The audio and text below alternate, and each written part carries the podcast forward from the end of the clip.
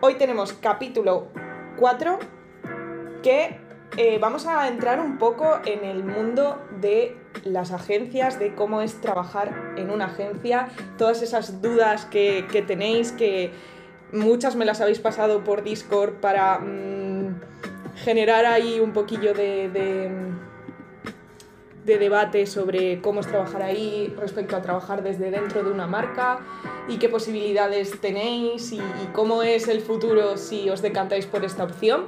Y para ello, pues vamos a contar con Marielle, que trabaja en la agencia Social Mood, que no sé eh, si la conocéis o no. Si por el chat alguien la conoce, que me lo diga, porque también está guay saber de qué base partimos. Así que si os parece guay, vamos a, a empezar mmm, directamente ya. Yo creo son las 9 de eh, la noche exactamente y yo he prometido que a las 9 empezábamos, así que a las 9 empezamos. Voy a quitar la música primero antes de meterla y empezamos. Hola. Hola.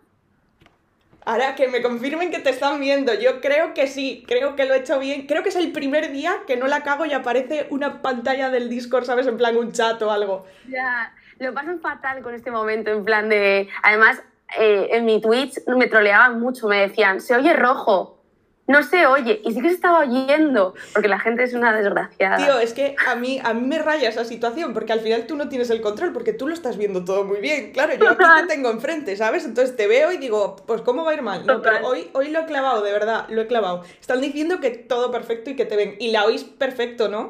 Yo creo que es el día que mejor se oye. Todo perfecto. Impresionante.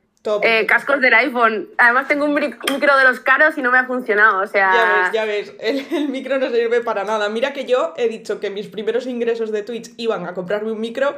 Después de lo que te he visto hoy a ti, he dicho, yo tiro... Nada, nada, olvídate, olvídate. Gástatelo en otra cosa. Tal cual. Es que me, me, he comprado el Canva Pro, que creo que es más útil. Muy bien. Eh, Oye, ¿tendrás un suscriptor? Sí, sí, sí, sí.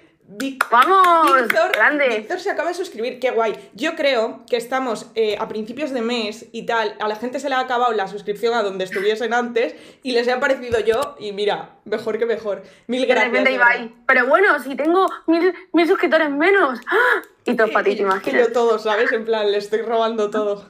Yo soy suscriptora, ¿eh? Yo. Es verdad, tú eres suscriptora. Pero, Hombre, desde ojo, el día uno. Desde el día uno, es verdad, tú eres de las que entraste en el primer momento. De hecho, que sepáis que esta persona está en el Discord y en el Discord de suscriptores.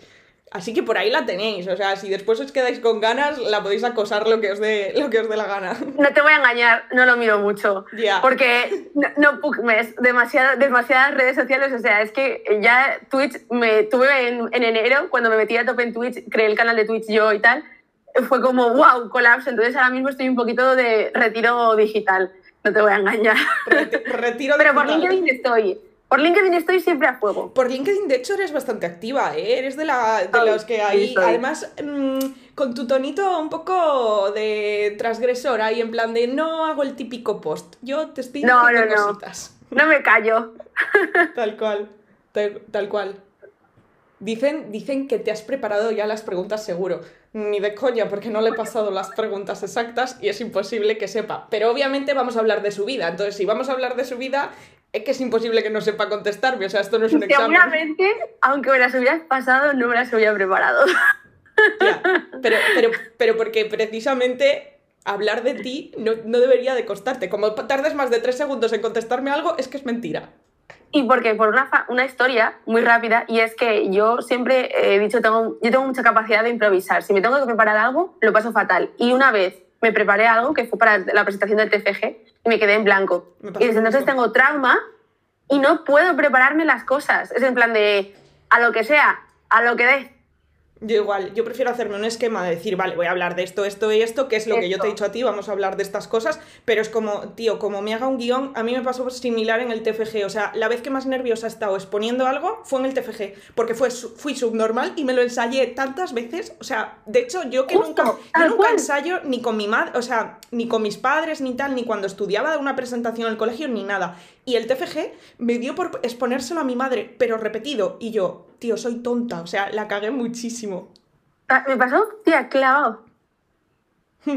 Es que tal cual. Están diciendo, es que desde el principio ya está, es que la gente está informada. Están No diciendo, estoy leyendo nada, no estoy leyendo están nada, ¿eh? diciendo que si llegan a tiempo de pedirse un, sorteo de una botella de Barcelona. O sea, la gente aquí va adelantada a, a las cosas. Eh, wow, eh, jolín, soy tonta, podía verlo. Mm, Podías haberlo hecho, pero se han quedado sin ello.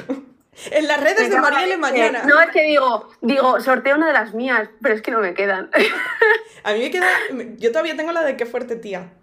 Claro, es que además ha llegado, a ver, sí que siento que, que en esta época duran más, pero porque yo antes, eh, o sea, me duraban nada, la a la semana la botella de Barceló fuera, y ahora solo me queda una que es edición especial que diseñó un colega y esa no la voy a Esa, sortear. esa ni la abrirás. No, no, de hecho es que es tal cual. Tal cual.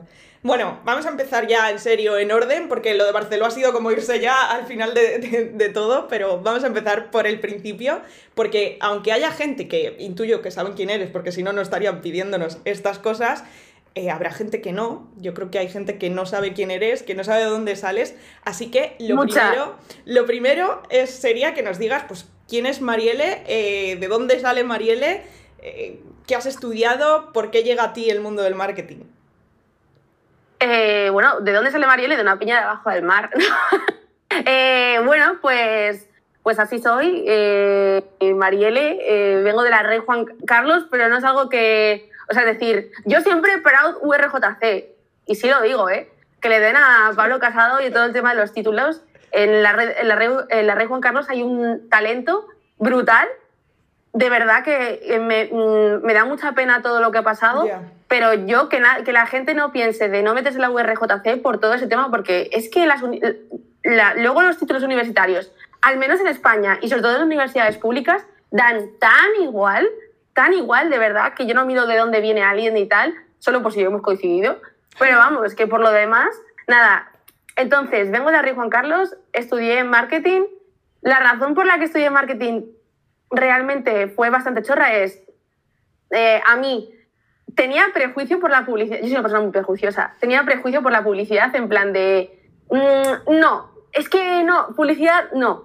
Mm, no, no hay mates. Es fácil. ¿No? Entonces, fatal. Yo como, fatal. como pero los, es que- como los padres cuando les dicen, yo quiero estudiar publicidad y te dicen, no, hija, no. Claro, claro, en plan de, ¿por qué no haces física? ¿no? Entonces, bueno, pero bueno, más allá de eso, eh, que luego digo, soy tonta porque eh, podría haber hecho perfectamente publicidad y me lo habría pasado súper bien y me habría ahorrado las mates porque por ir de lista. Pero bueno, me gustaban las mates y me gustaba la historia. Entonces vi que en, primero, en, la- en la- en el primer año en marketing había mates y había historia y dije, pues para adelante, ¿por qué no? Pero vamos, que me, me- me había dado igual. Y, y luego además, en mi cabeza, fíjate, tío, yo tenía una profesora de inglés que decía que la típica profesora de inglés que te cuenta como anecdotitas, en plan de, eh, sí, yo conozco eh, cuando me estáis mintiendo porque os tocáis la nariz. Eh, yo, y, y entonces yo busqué sobre eso y es como eh, marketing, aprender a manipular a las personas, saber cuándo mienten, ¿no? Entonces dije, esto es lo mío, me La gusta. cabeza de una niña de 17 años eligiendo carrera. Claro, en plan del significado de los colores. Eh, el rojo es furia, el morado es lujo. Entonces, eran como las típicas cosas que te cuentan eh, y te atraen y dices, ¡guau! Esto es el marketing, cosas ocultas, Tal cual. eh, eh, neuromarketing. Y, y me metí y luego fue como, pero. ¿Qué dices? Y luego además es que todo eso lo me parece repulsivo y lo odio y es lo que me lo, me lo paso por la, vamos, eh, paso totalmente de, de esas cosas y, y nada. Y entonces, bueno, pues ya en la, en la uni, eh, el primer año fue un plan como, mm, vale, esto es una mierda, en plan, esto no sirve para nada. eh, y dije, pero vamos a aprovechar el tiempo aquí. Y entonces, pues nada, me metí a hacer un montón de cosas en la universidad, pero un montón. O sea, me hice delegada de clase, me hice delegada de grado, que es como la delegada de los delegados. Eh, abrí mi blog, que fue en plan, en, en el primer año, que además ahora mismo no puedo ni mirar mi blog porque es, es como asqueroso, en plan de, tía, te dedicabas a coger marketing directo y Reason Why a reescribir las noticias. Yo hacía lo mismo. ¿eh? ¿De, O sea, yo- de qué yo- ibas? Yo era tu clon, ¿sabes? Yo en Valladolid haciendo lo mismo. Claro, en plan, ¿de qué ibas? Pero, tío, a, a- a pesar de que hacía eso, luego aprendí un montón de cosas de configuración de los blogs, de SEO, de Google Analytics, de redes sociales, que fue donde realmente ahí me pilló el... Me, tuve el gusanillo de lo digital, ¿no? Y ahí lo seguí. Entonces, bueno, luego además como que yo sentía que tenía mucha... O sea, es decir, que, que no podía dejar el hecho de que la carrera cambiara a, los a, las organizaciones, a los profesores, porque no iba a cambiar, porque cuando me metí ya a nivel, a nivel más académico, a nivel ser la delegada de grado, es como, vale, ya estoy dentro y dentro he visto que no se puede cambiar nada. Entonces dije, a tomar por culo, vamos a hacer algo tal. Y creé la Semana del Marketing como algo que quería dejar para la Rey Juan Carlos, ¿no? En plan de, venga, eh, vamos a intentar que esto se convierta en una tradición y el día que yo me vaya, la Rey Juan Carlos va a destacar porque tiene la Semana del Marketing y la gente quiere venir aquí, la gente viene de fuera, la Semana del Marketing, y los profesionales saben que, hay unos alumnos de la Rey Juan Carlos que les interesa el marketing y que hay mil personas que van a ver una charla. Entonces, con, todo, con, eso en la cabeza, lo creé junto a los delegados, etc. Entonces, bueno, obviamente, pues ya cuando me fui de la universidad, eso... Eh, Mm, yo, yo, ya no seguí, no podía Intenté, como los dos primeros años que estuve fuera, intenté estar, pero era imposible porque ni siquiera podía ir a charlas, no podía mantener. Luego, además, los primeros años que trabajas pues son años muy intensivos, con lo cual ya lo dejé. Y ahora ya no existe como tal la semana de marketing, que es algo que me da un poco de pena porque se ha convertido en otro proyecto. Ha existido hasta hace dos, un año y medio o así, o sea, yo me... Un año y medio, sí, y ahora se llama de otra forma, o sea, ya no existe como tal. A mí me gustaba que se llamara la semana de marketing porque es, oye, que no, que esto no es de nada más, que esto es de la gente del grado de marketing, que es muy buena y tal. Pero bueno, da igual, al, final es lo que pasa, yo dejé ese proyecto ir y podía pasar.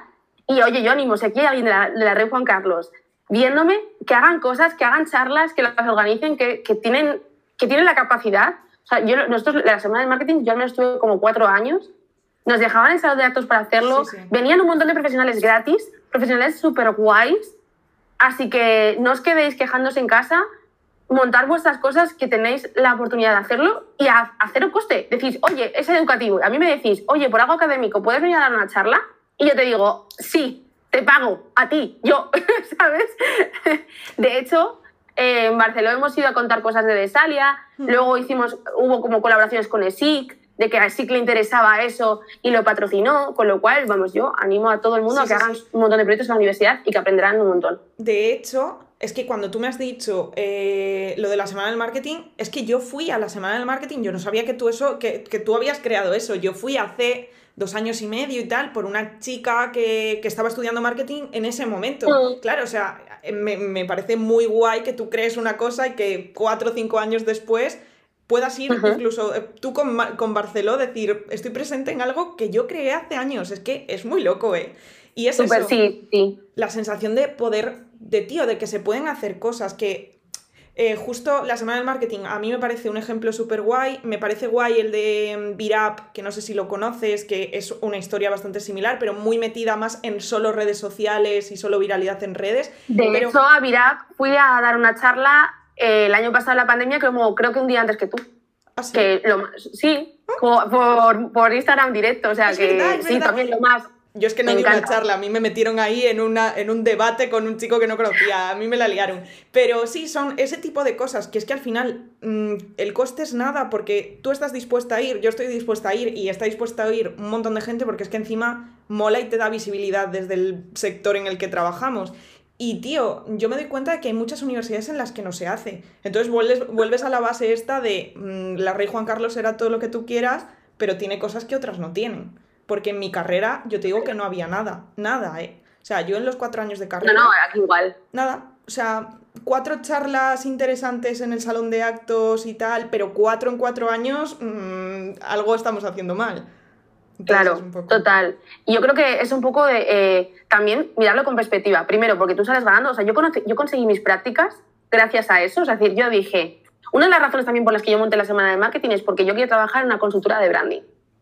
Y dije, vale, yo quiero trabajar aquí. ¿Cómo quiero trabajar aquí? Voy a traer a la directora de estrategia de esta consultora a hablar aquí. Y ahí, cuando yo le haya demostrado lo que he montado, le voy a decir, oye, una pregunta, ¿no? Ofreceréis prácticas y fue lo que pasó, tal cual así, o sea, es decir, y me, y me cogieron y mis prácticas fueron en esa consultora gracias a, que establecí ese contacto.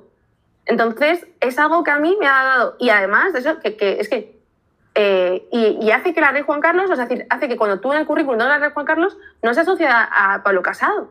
Entonces también está un poco de parte de los estudiantes que estas cosas cambien. Y bueno, pues esto, yo, o sea, lo que moló además es que lo, hice, lo hicimos con los delegados de varios, como yo era la delegada de grado, pues lo hice con más delegados de todos los cursos, en plan de primero, segundo, tercero y cuarto, con el fin de eso, pues un poco garantizarme. Y cada año pues se fue sumando gente nueva que luego pueden poner en sus currículums, oye, yo estuve la semana del marketing organizándolo, tienes una excusa para contactar con los profesionales que te gustan. Yo por ahí he conocido a gente que me mola un montón y con las que aún tengo el contacto y tal, entonces a mí me parece una cosa súper guay. Pero bueno, ya mucho rollo ya. Está diciendo, acaba de decir una chica que se llama Sara, que gracias a la Semana del Marketing eh, crearon en la Universidad de, Pontevedra ERTEC Conference, que es un, es un programa así parecido.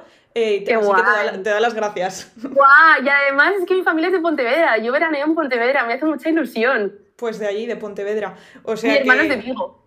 ¡Ostras! ¡Qué guay! Pues, pues, pues mira lo que puede mover una idea en un sitio que, empiece a, a, resurgir en otros sitios con otros nombres, pero al final es la misma idea. Dice que le encanta saber Eso. Eh, y luego es que hay un chico que está diciendo, José está diciendo, yo estoy arrepintiéndome de no haber hecho algo así en la uni. Y yo, sinceramente, lo pienso y me arrepiento también, porque yo en ese momento sí que igual di el, yo di el paso que diste tú de abrirme un blog, pero no se me ocurrió decir, voy a hacer cosas en la uni. Entonces, yo sí que te envidio, digo, joder, yo en ese momento me podía haber movido más, porque yo no me movía. A ver, yo voy a decir una cosa. Eh, yo me arrepiento también de algunas cosas. Me arrepiento de haberme pasado en ese sentido de haber invertido mucho tiempo en lo que es la parte profesional. Yo no hice Erasmus, porque yo decía, vale, si me voy de Erasmus, justo, o sea, cada año tenía como un proyecto. En tercero monté el evento como un evento del blog. Entonces monté un evento del blog. En cuarto monté, el, que es cuando te puedes seguir, tercero y cuarto. Y en cuarto monté la semana del marketing. Y dije, tío, es que a lo mejor profesionalmente me va a ayudar más la semana del marketing que el Erasmus. Y luego dije, soy, dije, luego en el máster, ya del máster miré fuera. Y claro, pues ya he ido encadenando, encadenando, encadenando y esa experiencia no la he tenido. Entonces, no pasa nada, cada uno vive su, su, movida, vive su historia y al final eh, no pasa nada. Si eres más, más o menos proactivo en, la, en la, la, universidad, no te tiene por qué ir mejor ni peor. O sea, es decir, disfruta la vida como tú quieras, disfruta, sé, tengo, ten control sobre un poco tu camino y disfruta, tío haz las cosas que te hagan disfrutar, que hay mucho, que vas a trabajar durante 40 años. No te sientas mal por no haber hecho nada en la universidad, que ya lo, y, y, siempre puedes hacerlo. O sea, anda que no se organizan, joder, lo que estás haciendo tú en Twitch, perdón. Lo que estás haciendo tú en Twitch ya es, es, es un movimiento muy guay y un poco, tiene un poco el mismo ADN. Pues esa persona que ha dicho eso, tío, que se lance, hacer lo mismo, ¿no? Porque ya estás tú y que nadie te haga la competencia. que nadie me haga la competencia, por favor. Pero a desarrollar su marca personal y hacer proyectos personales y unir un poco lo que le mola que es un poco, era el lema de la semana del marketing, unir, unir tu profesión, tu pasión con tu profesión. Pues busca dónde está el match y haz algo de eso, que te haga feliz, que te apetezca. Si no te apetece, no lo hagas. También te digo. Y que no es todo hacer un evento o hablar solo de marketing en el sentido de la comunicación, que nosotras estamos como muy metidas en eso, pero es que el marketing es mucho más. O sea, yo no sé si en tu caso la gente de tu clase has visto que tiene mil salidas profesionales distintas, porque a mí me ha pasado. Mazo, pero, pero brutal. O sea, de hecho yo trabajo con uno de mis mejores en, Social Moon. Hmm. Eh, uno de mis mejores compis de la universidad pues tomó un camino, luego quiso tomar otro, empezó trabajando en marketing, se metió a diseño y ahora trabaja en Social como diseñador gráfico, que, que la carrera no vimos nada de diseño, o sea, vamos, sí, sí, total, total. O gente que de repente ahora he visto mucho opositor a Hacienda de la carrera. pues cosas así. Sí, yo tengo también, tengo una amiga organizadora de eventos que, vale, sí es marketing, pero es una cosa totalmente diferente. Pudiste haber estudiado, estudiado protocolo de organización de eventos. Total, total. Pero es que es eso, yo ahora veo a la gente y digo, en verdad, haciendo lo que hago yo no hay casi nadie. Cada uno está en una cosa completamente distinta. Entonces es como, tampoco se te cierran puertas porque hay mucha gente que piensa, no, es que claro, te has metido a marketing y ya es 100%. O trabajas en una agencia o en un departamento de marketing de una marca en concreto. Y Para nada para nada, por ejemplo, mi chico es economista, además economía, economista con especialización actuarial, que es como la gente que trabaja tasando cosas y haciendo cosas de seguros, bueno, no sé muy bien cómo va. Y ahora tiene una agencia de eSports, o sea, es que no tiene nada que ver. Así que la universidad, lo que te apetezca hacer en ese momento, que te apetece estudiar lo que hice yo, mates historia, pues busca lo que tenga mates historia, que luego ya se verá. Tal cual. Pero es que, bueno, tú durante la uni has hecho mil cosas. O sea, aparte de proyectos personales, tú desde muy pronto, o sea, tú empezaste a estudiar y ya decías, yo becaria en sitios. Yo becaria en sitios. Es que yo era hija de la crisis, tía. Yo tenía mucho agobio.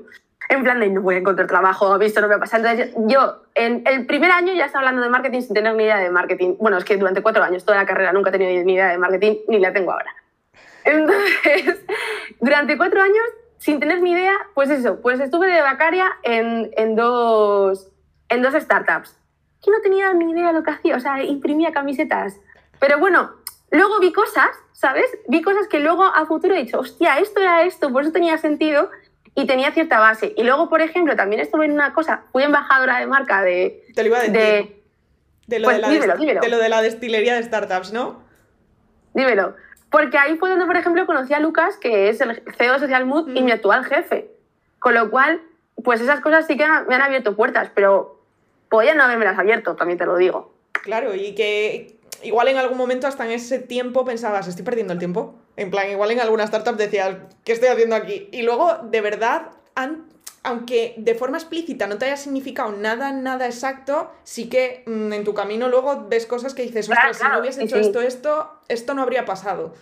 Pero vamos, que mi mensaje es, no tengáis ansias. Es decir, genial si queréis tener ansia, si no la tenéis tampoco pasa nada. Yo me he dado cuenta que hay un montón de gente que ahora tiene, que cobra muchísimo más que yo, que tiene un puestazo, que trabaja en no sé qué, y, se pasó cuatro, cuatro años de fiesta. Pues ojalá me hubiera pasado a mí. Así te lo digo, ¿eh? A mí no me hubiera importado nada. Así luego me sale bien. Pero Total. bueno, Yo- pues... yo, me- confieso que veo a alguna gente de esa y digo, ostras, qué envidia, tío. O sea, yo que estoy aquí como en plan pico y pala, pico y pala Claro. haciendo mierdas y luego veo gente que digo, tío, esa suerte, ¿por qué no me viene a mí a llamar a la puerta cuando, cuando yo estaba todo vaga en el sofá diciendo qué hago?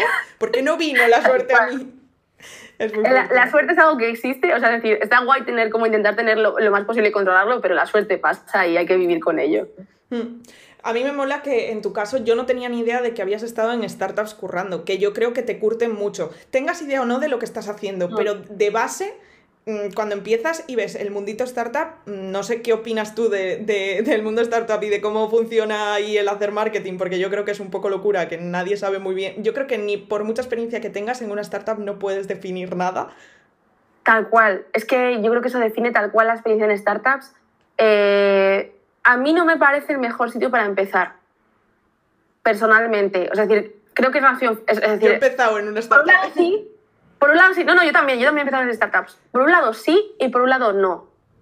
Por un lado sí porque requiere de mucha, es decir, son empresas pequeñas que requieren de mucha autonomía y, va- y si tú no eres una persona a la que le gusta la autonomía y es legítimo que no te guste la autonomía, lo vas a pasar regular o no vas a, sacar tanto aprendizaje como tal. Yo, a mí me pasaba, yo en esos momentos no era tan autónoma como a lo mejor luego lo fui en Social Mood, por ejemplo.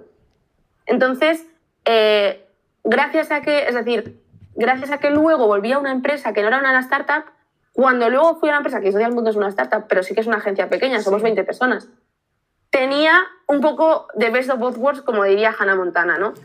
Entonces, eh, para mí mi recomendación es, está genial para probarlo, está genial para conseguir experiencia, pero que no, no sé hasta qué punto recomiendo que sea como el super inicio. No sé, ¿tú qué opinas? A ver, en lo mío, en mi caso, ha sido el super inicio. Quitando que estuve Claro. de yo, yo he hecho el, el tramo contrario a ti, porque yo de becaria sí que estuve en agencia y luego entré en el Ah. mundo startup. Entonces, yo estuve en agencia, creo que mi error fue eh, pensarme que todas las agencias eran así, de mi experiencia en una, porque al final, pues era una becaria, eh, tampoco tenían ellos muy claro cómo gestionar a un becario. Y pues viví una experiencia que yo dije, no quiero trabajar en una agencia en mi vida, cuando realmente esa conclusión no la podía sacar porque no conocía muchas más agencias.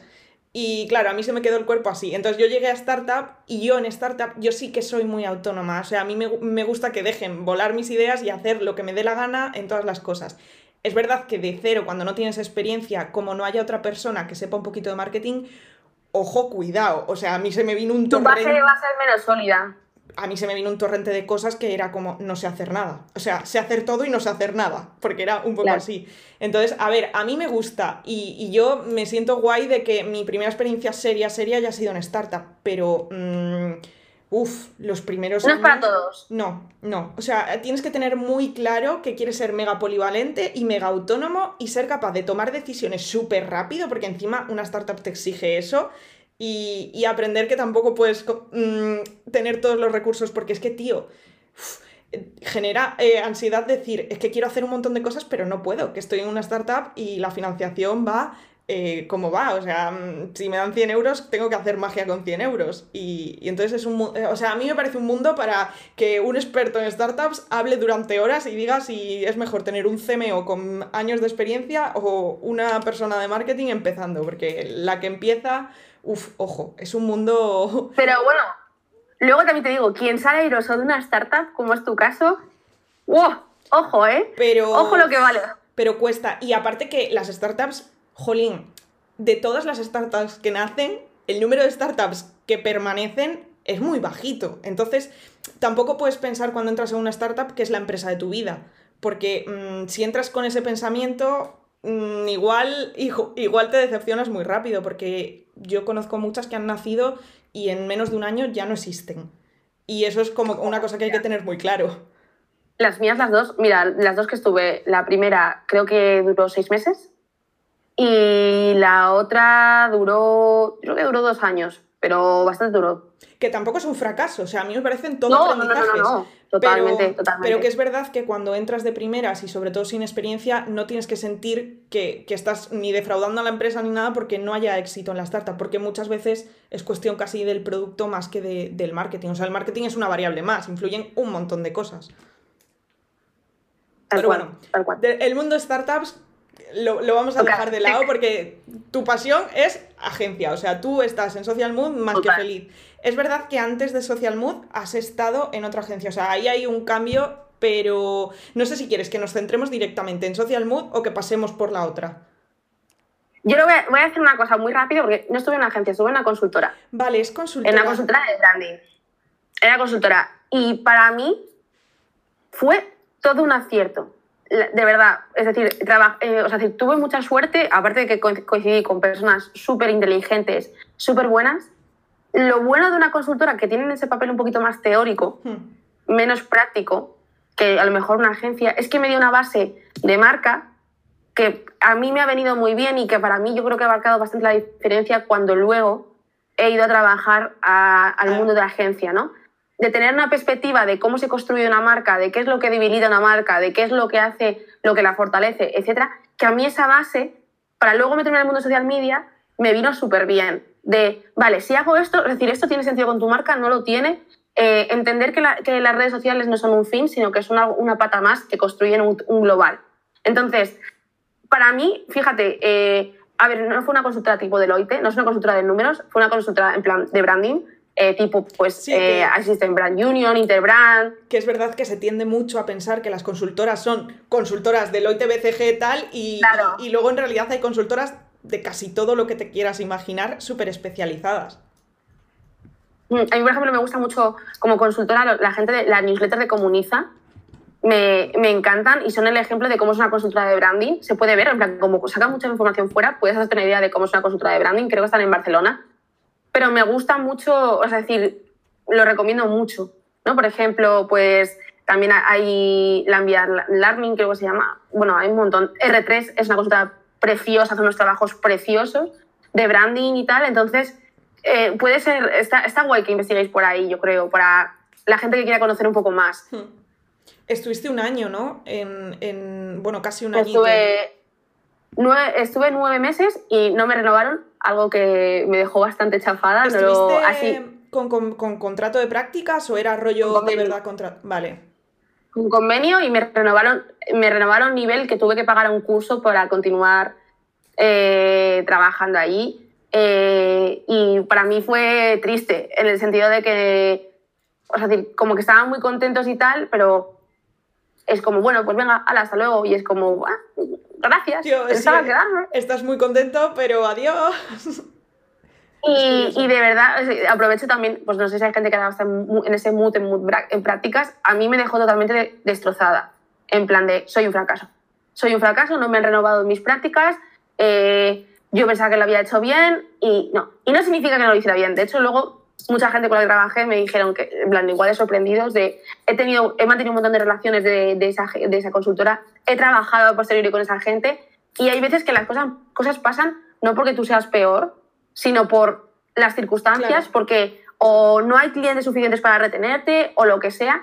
Y, y de verdad, Y además yo que estaba como sumida en la miseria, en plan de madre mía, yo me acuerdo de que le lloré un montón a mi novio en plan el día que me lo dijeron. Además, eh, me metí en procesos de selección y no me contrataban y tal. Acabé mis prácticas el, creo que fue un, 20 un 23 de diciembre De y hecho- el día 28 de diciembre estaba. Es que he visto LinkedIn y he dicho, "Mm, acaba y empieza. O sea, que me está contando una historia de no me renovaron, pero aquí pone como que no ha habido un vacío. Mira, yo eché el currículum en Social Mood un 26 de diciembre, me acuerdo perfectamente. Eché el currículum 26, hice la entrevista el 27 y estaba contratada el día 28. O sea, es que fue como Ostras. en plan de eh, que esto no te le pasa a todo el mundo, ¿eh? Esto de verdad que Está es suerte. claro, y yo, yo se lo digo, lo digo todos los días en Social Mood. De hecho, no solo que no le pase a todo el mundo rollo de que es que los procesos de contratación normalmente no son tan ágiles. O sea, mm, ya no por la persona, no, claro, no porque les cueste tomar la decisión porque les gustes o no, quitando eso aparte. Simplemente el, el propio proceso lleva unas cosas que no hacen que todo sea tan rápido. O sea, que yo creo que hay gente que se cansa de esperar durante semanas, pero luego pasan unas semanas y recibes respuesta. O sea, que no todo tiene que ser en plan super express. Vamos, me parece súper No, no, no. afortunada por tu parte porque no tuviste que rayarte ni comerte la cabeza, vamos. Yo lo que le dije, lo que le- lo- yo lo digo esto en Social Mood muchísimo. Esta gente estoy por suerte aquí, en plan, la suerte de que ese día eh, habría, había menos trabajo, mi jefe se metió a ver los currículums que habían llegado y este le llamó la atención y, me- y, y- y yo reaccioné bien y tal. Pero vamos, es que, es que se fue pura chorra. Vamos, una y no más. Esto Te no, no las, pasa. te yo te lo secaste digo. las lágrimas de tu anterior experiencia y dijiste a la entrevista. Tal cual, tal cual. Mira, han preguntado por el chat eh, sobre la parte de la consultoría, para que antes de cerrar el tema lo digamos. ¿Cuáles son las tareas más recurrentes que tenías en el trabajo de, de- en la consultoría? Pues no, no tenía, no tenía tareas recurrentes, tenía una tarea recurrente porque era solo lo que hacía, yo era research. Y entonces me dedicaba a investigar, investigar, investigar, pero todo muy cualitativo. O sea, es decir, era sobre todo de meterme en las webs de las marcas competidoras Ujú. y por eso digo que me da muy buena, muy buena base, porque yo tengo, o sea, es decir, a la hora de hacer conclusiones, me entrené muy bien eh, durante mis prácticas. Pues, por ejemplo, trabajaba para CEPSA, pues me dedicaba a analizar cómo ya era el naming de un producto concreto en chopocientas marcas de gasolina eh, around the world. Pues en ese, en ese sentido, me dedicaba a hacer research. Por ejemplo, me acuerdo una vez un proyecto precioso de Iberia, que Iberia iba a sacar la, iba a lanzar el nuevo viaje que unía Madrid-Japón vuelo directo. Entonces querían hacer como una campaña para anunciar eso y querían hacer cosas, activaciones dentro del avión. Entonces yo estuve buscando qué activaciones habían hecho otras marcas para anunciar pues viajes, eh, o sea, vuelos como un poco emblemáticos, por así, o po- poco significativos. Pues claro, me dedicaba a buscar información en un montón de foros, de, de- de- en Google, en, en redes sociales, y, era, y, y extraer conclusiones ricas para luego construir sobre eso. Hombre, me, pa- me parece más que, o sea, eso, con eso podías estar mil horas y no acabar, ¿eh? Porque, o sea, si Google, Google es digo. infinito. Así te lo digo, sí, sí, sí.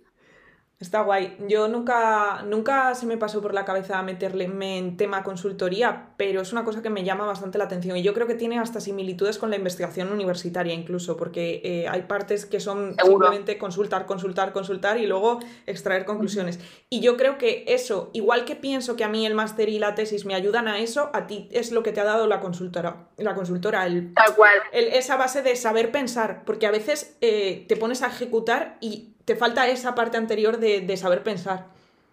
Tal cual, mira, fíjate, la, la cosa más guay que hice en la consultora, que se me había olvidado, me acabo de acordar, cuando he hecho así, dicho, ¡ah! me acabo de acordar, me fui a República Dominicana a hacer una auditoría de un hotel En a un serio. resort. Eso fue impresionante. Pues eso es lo que ha- hacía auditorías, pues eh, me- lo que teníamos que hacer era un customer journey de toda la experiencia de vacaciones del hotel, y entonces yo me fui. Claro, me fui a vivir, pero claro, otra, eso es que son cosas de otra que me han pasado en la vida, que yo me siento muy afortunada por, la, por vamos, por todo lo que he vivido. Pero eso fue la, la releche. Ostras, y luego, claro. A ver, luego había que hacer un informe muy sesudo y muy rollo. O sea, luego había muchas cosas muy rollos que hice, muy, muy rollos de un banco. Por ejemplo, estuve tres meses trabajando solo para un banco Uf. y fue un rollo, pero a cambio eso fue la leche. Pero a cambio te fuiste a República Dominicana y ya da igual. Pero cuando lloraste porque no te renovaron, era por eso, porque dijiste, ya, no, va- ya no voy a tener viaje de estos. Un poco también. Tal cual. Eh, y retomando el tema de cuando mandaste el currículum a Social Mood y fue tan rápido el proceso de selección, preguntan también qué destacarías para aplicar en el currículum a una agencia. ¿Qué, qué, qué tenía tu currículum para que dije, dijeses, este le va a llamar la atención? Eso están diciendo. Buah, que si, Mi y- currículum. y otra cosa, Dime. que si lo planteaste especial para dirigirlo a Social Mood o si mandaste tu currículum general y ya está. Eh, sí fue especial para Social Mood, fue en PowerPoint y no puedo ni verlo de la vergüenza que me da a día de hoy. Dije, madre mía, ¿cómo hice esto? En plan, típico currículum creativo. Entonces, eh, que no está mal, pero luego No, con no, la no, perspectiva sí. de los años, lo ves y dices, ay, la leche, ¿cómo me han contratado? ¿Sabes?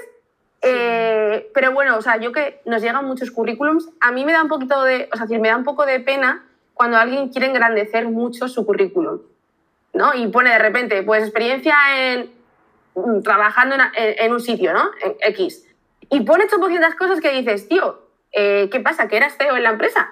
O eres, eres lo que eres, no hace falta que, es decir, yo sé que estoy contratando a un becario o sé que estoy contratando a, a un junior, no hace falta que, te, que, que, que- intentes magnificar y sobre todo intenta, es decir, hace, hace en LinkedIn publiqué una cosa sobre el tema y es como, como yo sé que eres becario, no espero que lo sepas todo, ni espero que sepas nada. Yo lo que quiero es actitud. Entonces, a mí lo que me importan en, los- en las entrevistas, en los currículums, es la actitud. Y de hecho, he con- hemos contratado más gente o más becarios, la mayoría de becarios de Social Mood han entrado porque lo han escrito por LinkedIn. Pues ahora que lo pienso, la gran mayoría han entrado muchas veces porque he ido yo he dado cursos o Lucas ha dado o con, con- con Lucas y a lo mejor eh, a la- en la Universidad de Juan Carlos que doy un curso y a lo mejor ha habido alguien que luego me ha escrito, oye Marielle, tal, me encanta tu charla. Te- Y le he dicho, pues sí, vente y hablamos, una entrevista. Y ahí en la entrevista, pues es que casi siempre, casi todos pasan. Ahora mismo tengo cubierto de becarios, también lo voy a decir, no quiero quedar falsas esperanzas, pero eh, casi ahora mismo todos los becarios que hemos tenido que se han quedado han venido de curso y con ese proceso. Es que es eso, es que es eso. Yo, yo opino como tú en la base de que es que a mí ni siquiera me interesa la formación. O sea, es que me da igual que vengas de una ingeniería si a lo que te quieres dedicar es al marketing y me demuestras que te quieres dedicar a eso por X, por Y, Claro. y, y- y tú con cómo me hablas y con lo que me transmites y hasta cómo te brillan los ojos, me estás diciendo que, que- que te mola esto y que de verdad quieres mm, meter todas las horas de tu día en esto, que es más y también poder medir la creatividad, que para mí es una cosa súper importante. Entonces, a mí sí que me gustan ese tipo. Yo, yo también me avergüenzo de mi primer currículum. O sea, es que yo envié un currículum a la agencia para las prácticas que digo, claro, sí, me cogieron, pero igual se estuvieron despollando de mí. Claro, hasta eso, eso. Porque es como, eh, tío, Iciar, ¿cómo te atrevías? Pero es que yo lo llevé al extremo de que yo dije, yo tengo que ser yo en todas partes. Entonces, yo estoy haciendo un doctorado y esa parte tengo que intentar ser un poco más seria. Pues presenté un TFM que todo el mundo iba con la plantilla a la universidad con los escudos y tal, y yo colorín chis, ¿sabes? Colorín chis por todas partes. Y lo vieron la gente de mi clase, rollo de esto que dices, ¿cómo es tu presentación tal? Y la gente lo vio antes y me dijeron, Iciar, que te van a suspender por, solo porque esto no es, no es rollo doctoral. Y yo en plan, pues lo siento, ¿sabes? O sea, yo esto no lo cambio. Y me presenté ahí y justo me dijeron, mira, lo único eh, que te puedo destacar, o sea, en plan, te hablo del trabajo y todo lo que tú quieras, pero te voy a destacar que tu presentación va acorde con lo que nos estás contando y lo que guay. quieres transmitir. Y es como, tío, Claro, es que tienes que intentar eso. Aunque luego te avergüences después de años, que claro, tú ahora ya llevas años en Social Mood y eres tú la que puedes estar contratando becarios. Y claro, ahora cada becario que te llega, como luego le- un día descubra tu PowerPoint de, de inicio. Yo no sé si, yo creo que a lo mejor Lucas lo tiene ahí guardado y me podía hacer polvo si lo saca, pero, pero es, es vergonzoso. La- o sea, es gracioso, es, es- es yo, o sea, es yo, es humor eh, absurdo eh, y tal. Pero bueno, que tampoco la gente deje de hacer cosas creativas, joder, nos han llevado cosas muy guays. Me acuerdo una vez la- a la, a la agencia nos llegó un Monopoly, que era un, un currículum Monopoly que fue como en, ¿En plan, de, pero serio? esta persona eres, eres un ser de luz, ven a trabajar con nosotros. Obviamente, pues esas cosas molan. Pero mi principal recomendación es que los buzones de, de las, de las agencias están llenos de currículums. Es un pozo sin fondo, es decir, lo que digo yo, o sea, yo, yo escribí ahí y porque salía el, debí salir el primero, pero Porque es un por- pozo sin fondo. ese- porque era habla mejor. Claro, habla mejor por LinkedIn a la persona que tú quieras que sea tu tutor. Me mola cómo escribes en LinkedIn, me mola lo que publicas en LinkedIn, me mola cómo hablas, quiero trabajar contigo. Y ahí yo veo actitud. A mí, para mí, para mí lo más importante es la actitud, que lo decía Paulina Rubio. Para mí eso, la actitud. Tal cual. También están preguntando qué consejo eh, bueno, dice Daríais, eh, cuando no tengo experiencia ninguna, ¿cómo maquillo un poco el currículum sin engañar a nadie? O sea, esa parte que tú has dicho de no engañes a nadie, si no has hecho nada, no has hecho nada. Pero ¿cómo puedo contar algo sin... O sea, ¿qué puedo contar en el currículum? Pues no hagas un currículum, haz una carta de motivación. Es decir, de, por qué quieres trabajar en esa empresa, por qué, por qué te gusta y, y, a lo mejor puedes hacer un ejercicio, un ejercicio sobre el Instagram de, joder, yo me, encantaría que alguien llegara y dijera el Instagram de Social Mood, ¿cómo podría mejorarlo? Obviamente sé que no vas a, tener las mismas ideas que yo o vas a saber las mismas cosas que yo porque yo llevo cuatro años con ese Instagram y me lo conozco como la palma de mi mano. Pero, tío, me va a molar. Yo, yo, no voy a, yo no voy a tener un nivel de exigencia esperando a que seas exactamente igual que yo. Yo busco otras cosas en ti. Entonces, esa es muy buena forma de entrar en una... A ver, también yo hablo desde la realidad de Social Mood. Pues si quieres entrar en Macan, pues no lo sé. En Macan yo creo que sí que tienes que ser el proceso más riguroso, pero en otro tipo de empresas más pequeñas que, que a, mí, a mí, yo estoy muy a gusto en Social Mood y a mí me encanta Social Mood eh, como filosofía, es decir, para mí es el match absoluto. Entonces, eh, si te gusta una empresa, busca, investiga y, y, mira la, la, forma, que el currículum no es la única vía. De hecho, a nosotros nos llegó un currículum que era una cuenta de Instagram que se llamaba arroba quiero currar en el hopping. Claro, tío, eso es la leche. Y esa persona entró en el hopping, obviamente, porque lo que había dentro de ese Insta es que ya no hacía falta ni entrevista casi, o sea, ya era todo porque, porque había que seguir un proceso, pero es que no hacía, no hacía falta. Entonces, eso... también funciona para ir a Desalia. Para ir a Desalia tenemos cuentas de quiero ir a Desalia y esas cuentas... Esas cuentas van a eh, Desalia, ¿no? No todas, tampoco te voy a crear falsas esperanzas, pero obviamente se las tiene más en cuenta. Hombre, y seguro que el primero que lo hizo fue a Desalia, segurísimo. Al primero que se lo ocurrió. Seguro. Joder, el año pasado dimos un premio a la, o sea, dimos un pase a Desalia a la persona que nos comentó en la primera foto de Ron Barceló, que era de 2013. Ostras, o sea, bajó y tal. ¿Y cómo no te voy a invitar a Desalia si haces eso, hombre? Claro. Tal cual. Eh, vale, ya metiéndonos en, en tu trabajo, en tu día a día, lo primero de todo, ¿cómo es tu día a día? O sea, tú llegas por la mañana y ¿cómo es tu día? Porque claro, mm, una cosa es trabajar en una marca y todas las entrevistas que hemos hecho hasta, hasta ahora es gente que trabaja en una marca, dentro de la marca y ya está. Pero yo entiendo que tu día a día es mucho más diferente al que llega y está ahí con sus compis de la marca y decide porque tiene mm, las zapatillas, por ejemplo, al lado porque, porque está metido en todo el proceso ahí todo el día. Por eso para mí es lo más lo que más me gusta de, trabajar en agencia, de que cada día. A ver, yo de verdad que insisto que en Social tengo muchísima suerte. Yo sé que con la experiencia que tengo y, bueno, pues, pues con la, poca experiencia que tengo, eh, no, no tendría tanta flexibilidad, autonomía o libertad como tengo en Social. O sea, yo en Social Mood trabajo en todas las marcas que trabajamos en la agencia y trabajo además, o sea, en las que más me gustan, porque coincide que mi perfil encaja en las que más me gustan, ¿no? Eh, pero evidentemente, pues eso, trabajo cada día con una con otra. Y hay veces que obviamente pues hay marcas que me gusta, que, que, que no me gusten tanto o que no tenga tanto feeling, que luego tienen proyectos muy interesantes, ¿eh? Y también lo, está, lo, salirte de, de, tu zona de confort también es, es guay y, y, aprendes mucho más que si siempre estás trabajando con lo mismo, ¿no? Pero bueno, mi día a día es que no hay un día a día igual. Tengo muchas reuniones, esto es algo que, que últimamente tengo muchas reuniones de de entregas de, de, de, brief, de, oye, nos ponemos en común, vamos a hablar sobre una idea o tal. Pero bueno, por, a resumidas cuentas, mi puesto en Social Mood es de Content Strategist.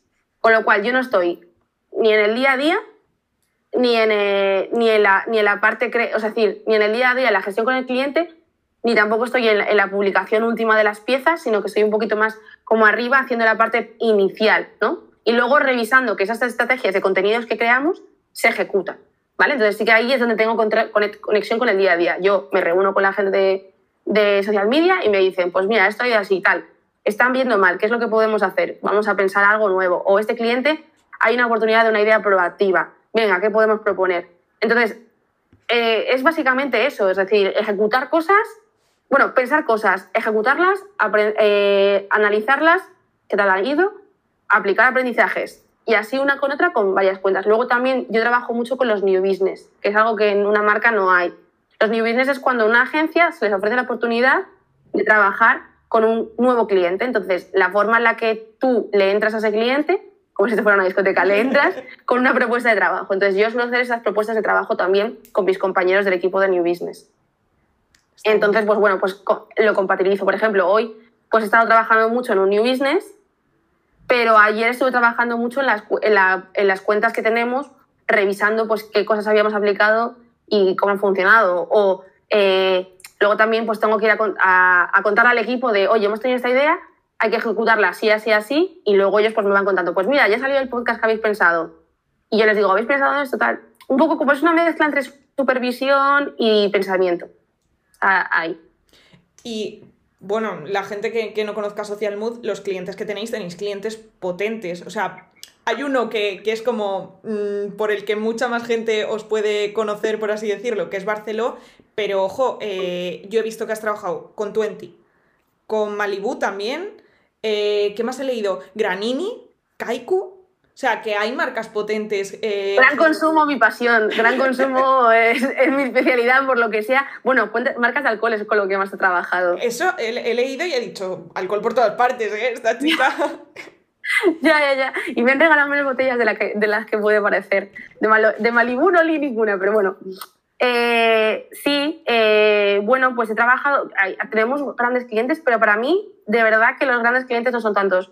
He trabajado con grandes clientes con los que no, he disfrutado, con los que a lo mejor tenía en plan súper idealizados y a la hora de trabajar con ellos me no me ha gustado nada, no ha habido feeling, no me han dejado hacer tanto como a lo mejor un pequeño cliente me ha dejado. Yo siempre pongo el ejemplo de cuando trabajé para una cuenta de fondos de inversión, que era a través de Twitter, y me encantó trabajar para esa cuenta. Me encantó porque me dejaban libertad plena y era una comunidad nicho súper unida, entonces la, la, comunidad era cuando, era más, más, cuando estaba más en la parte de community y de social media.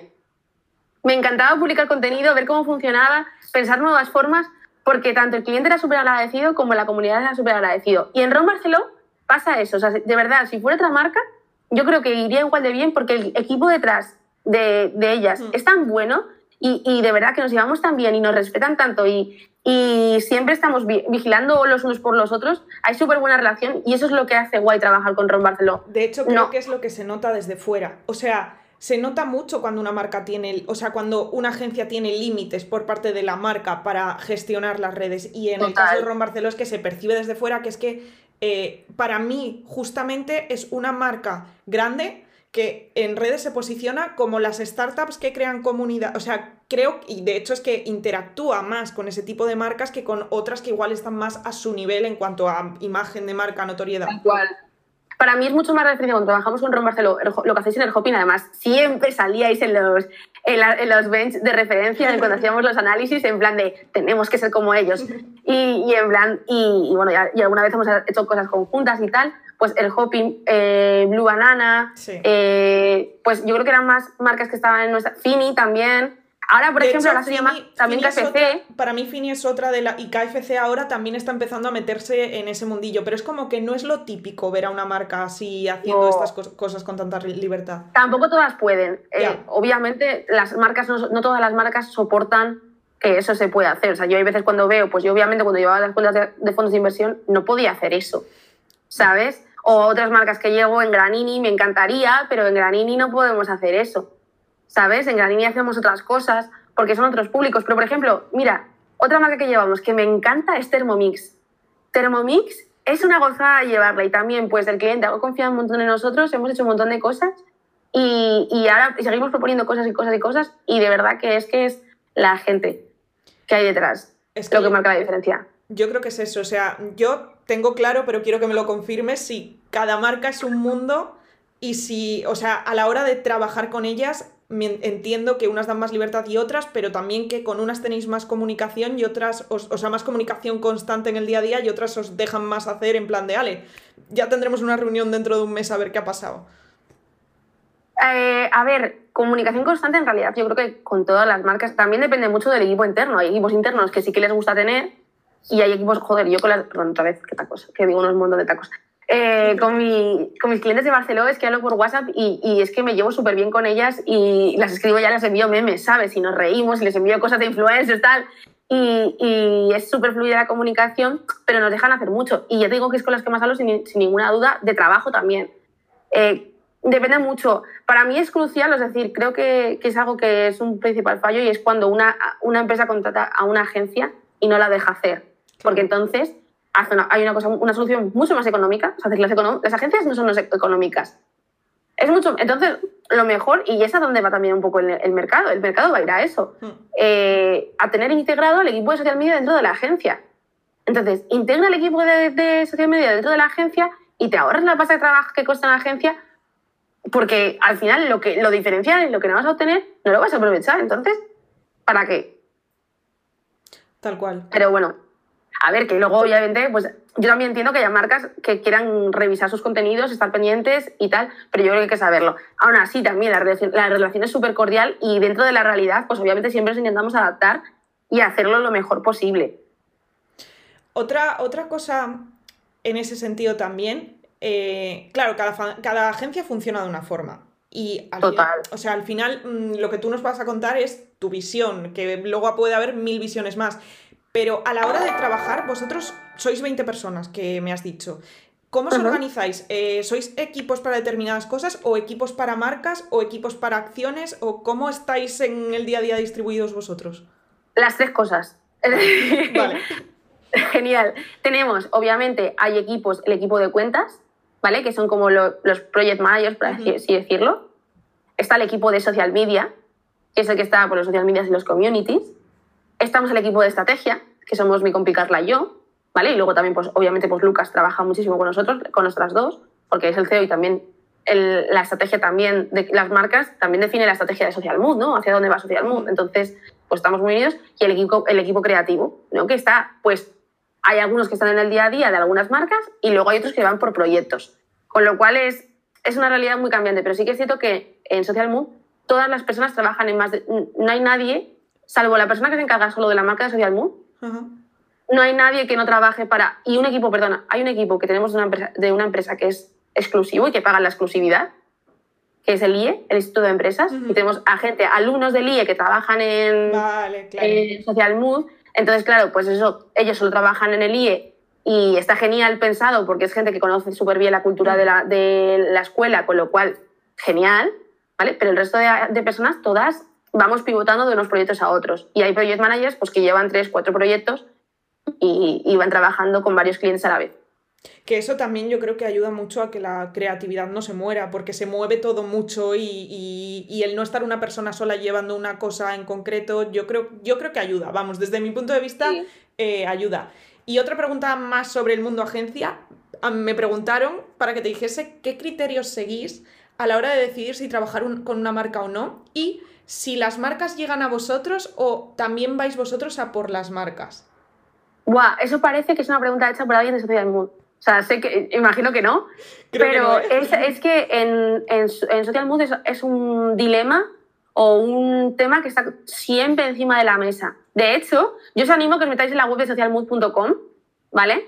En la web nuestra, para que veáis que nuestra propia web es un filtro a, la- a los clientes que, que aceptamos. Hombre, vuestra web y vuestra forma de hablar también. O sea, yo creo que todo lo que transmite Social Mood en general ya es un filtro. O sea, vuestra esencia como marca, como Social Mood, ya es un buen filtro. Porque tenemos claro las marcas con las que tenemos- queremos trabajar y, y si alguien no entiende esa web o le resulta rara o lo que sea, pues no pasa nada, pero no va a haber match porque eh, nosotros tenemos esa forma de pensar. Entonces, eh, yo creo que, que ese sí que ponemos filtros, por supuesto. Eh, hay equilibrios, obviamente, no todas las marcas pues, son nuestra marca ideal, pero sí intentamos que en todas se tengan un poquito de nuestro ADN. Sí que he ido- hemos ido a veces a por marcas, pero eso ha sido un poco raro porque además o sea, es algo que idealmente nos encantaría y que es algo que siempre decimos, oh, tenemos que quitar, pero la realidad es que el día a día Ya. eh, nos puede muchísimo. Pero luego sí que es que cuando llegan la- las marcas, las marcas, esto llegan sobre todo por, por eh, 40 de fiebre, un montón de marcas, por las formaciones que dan Lucas también, pues obviamente tiene una marca, una marca personal súper importante y, tal, y entonces también por ahí llegan. Y luego también llegan pues por el podcast también, por Delirios de Cuenta de Fiebre, pues nos escuchan y a raíz de eso pues es, es como las cosas que hacemos para atraerlas. Entonces, si te mola la forma en la que hablamos en el podcast, que es como somos y es como lo que te vas a encontrar, pues ya es, es, es un paso añadido de que una, le da al cliente la seguridad de, vale, Claro. yo voy a estar en sintonía con esta agencia o no. Luego, no, es decir, si, si escuchas eso y luego, no, y luego no te encaja las formas que hacer, no debería sorprenderte porque es lo que te habías encontrado fuera. Entonces, sí, sí que ponemos filtro. Eh, con límites, obviamente, pues no a todo le decimos que no, pero sí que intentamos que... Por, por- por- por una cuestión de que las cosas van a ir mejor, Claro. ¿sabes? No, no por, por ser sibaritas, de, no, no, no, no, claro. no, no. Que tú no tienes que ser la agencia para todas las marcas, que hay una agencia para cada marca, igual que hay una persona que no que puede ser un profesional increíble, pero no encaja con una marca determinada, pues lo mismo pasa desde las agencias, yo creo. Justo, justo. Entonces, eh, yo creo que, que está bastante claro lo que se puede esperar de Social Mood, que es que le demos la vuelta a todo, que retemos todo y que eh, estemos cambiando constantemente cosas. Y, y ese, es el, ese es el filtro, por así decirlo. Que justo has nombrado el podcast y el blog de 40 de fiebre, yo eh, tengo que decirte que cuando hice las prácticas de mi carrera eh, en la agencia esta, me ponían 15 minutos al día de leer blogs y uno era el de 40 de fiebre, que yo creo que por esa, por esa época no llevaba mucho tiempo el blog, vamos, pero luego ya he visto que ahora, pasando el tiempo, eh, eres tú una de las personas que escribe. Y me recuerda, cuando he visto que estás en el podcast de Delirios y que también hay artículos tuyos en el blog, he dicho, está lo mismo que hacía durante la carrera, ha llegado a Social Mood y ha dicho, la revolución, yo no puedo parar. No, no, no. De hecho, es que yo entré a Social Mood, yo no entré para hacer el puesto que hago a día de hoy, ni de broma. Yo entré a Social Mood para el blog de 40 de fiebre, porque había tenido el blog mío y, y, pues tenía ligeras nociones, no, ni de coña era una experta, lejos de serlo, pero tenía una pequeña base y entendía ciertas cosas, con lo cual yo entré para, para hacer eso. Y, bueno, pues es, que sin duda es, es una super fuente de, que nos llegue, de notoriedad para nosotros. Está muy guay. O sea, yo te veo ahí y digo, ostras, tío, eh, es que no para. O sea, como que lo que hacías cuando empezaste lo sigues haciendo. O sea, sigues sin querer pararte en solo trabajo y ya está. O sea, mm, ahí estoy en el podcast y tal. Y luego, podcast, que en realidad estás en el podcast de Delirios, que yo entiendo que es una forma de llevar también a- a- al formato audio de tendencia también un poco la idea del blog, me imagino, no sé. Sí, sí, sí, claro, sí, sí, sí. Y luego también tenemos que hablar de que tienes un podcast tuyo, tu podcast, momento, autopromo, autobombo, hashtag. Bien. Me gusta que me hables de este tema. sí, eh, claro, yo cuando aprendí, yo, yo eh, cuando iniciamos el festival, oh, perdón, ya iba a hacer spoiler, cuando empezamos el podcast de Delirios de 40 de Fiebre dije, hostia, pues esto está muy guay, o sea, me lo paso muy bien haciendo esto, es muy divertido. Y, y no es tan complicado, ¿no? En plan, creo que podría hacerlo. Eh, a ver, yo soy una chapuzas, o sea, yo no, no hago las cosas de la mejor forma, sino de la que, o sea, la forma en la que podía ser mejor, sino la forma en la que sé hacerlo. Que creo seguro que te dos. sientes identificada. Somos dos. ¿No? De cu- cuando te dije diseño en, diseño en Keynote, sí. Hago, no, sé, no sé nada de Photoshop, lo hago todo en Keynote. Y no ¡Un pasa nada, sobrevivo. Claro, sobrevivo, ¿no? Entonces, yo, por ejemplo, el podcast lo, lo edito, en, no lo edito todo en, en, en la aplicación de Adobe de audio, lo edito en Audacity, que fue lo que me enseñaron en, cuarto. Lo edito en, iMovie y extraigo el audio. O sea, Pues eh, en Audacity, que fue lo que me enseñaron en informática en cuarto de la ESO, fíjate, ¿eh? Y, y no sé por qué me acordaba y tenía como ciertas nociones y dije, venga, esto que es gratis y es Claro. eh, software libre, venga, tal. Y entonces a raíz de eso, eh, me, apetecía hacer un podcast y, jo, y luego además, luego se me han ido surgiendo muchas ideas de, de hacer más podcasts, me pasaría todo el día haciendo un podcast, me parece, bueno, es que seguro que la gente se ha dado cuenta de que me encanta hablar, o sea, no te dejo hablar nada, lo siento, es algo... eres tú hoy la que tiene que hablar. Eh, entonces dije, ah, ¿por qué no hago yo un podcast? ¿De qué voy a hacer un podcast? Y entonces mi hermano y yo en ese momento estábamos súper en los festivales, o sea, somos unos frikis de la música, pero concretamente los festivales, o sea, nosotros vivimos los festivales como la gente vive el fútbol, los mercados de invierno. O sea, es decir, en plan de eh, confirmaciones, tal, por ahí dicen que van a confirmar y tal. Entonces nos encantaba especular y tal. Y entonces dijimos, le dije, tío, yo ya sé editar un podcast, aunque el podcast en la agencia no lo editaba yo, pero yo creo que ya sé tal, creo, me apetece saber un poco más, eh, porque yo no, no gestionaba la subida y tal. Y le dije a mi hermano, vamos a hacer un podcast de festivales. Y me dijo, vale. y entonces eh, hicimos el podcast de festivales, además, justo el mismo año que yo hice el máster, que yo estaba en plan diciendo, bueno, voy a poder con todo. Y lo único que mantuve, o sea, decir, que mantuve y que dejé de ir al gimnasio, pero el podcast religiosamente lo hacía. ¿Para qué? Para que luego llegara una pandemia y no haya ni un solo festival. Ya ves. Entonces, Podéis bueno, haber pues ido nada. gratis a todos, porque podría haberos salido redondo, ¿eh? Nada, eh, se llama Festival Brothers Podcast. Os animo a que nos sigáis en Spotify y eh, en Instagram, pero sobre todo en Spotify. De hecho, Eh, nos- os he dejado el Instagram del festival, o sea que si ponéis lo de exclamación invitado, sale el Insta de- del, ¡Ay, qué del festival, he dicho, del podcast. O sea, salen los tuyos, pero he metido el del podcast y he puesto ahí el Insta de su podcast en mayúsculas.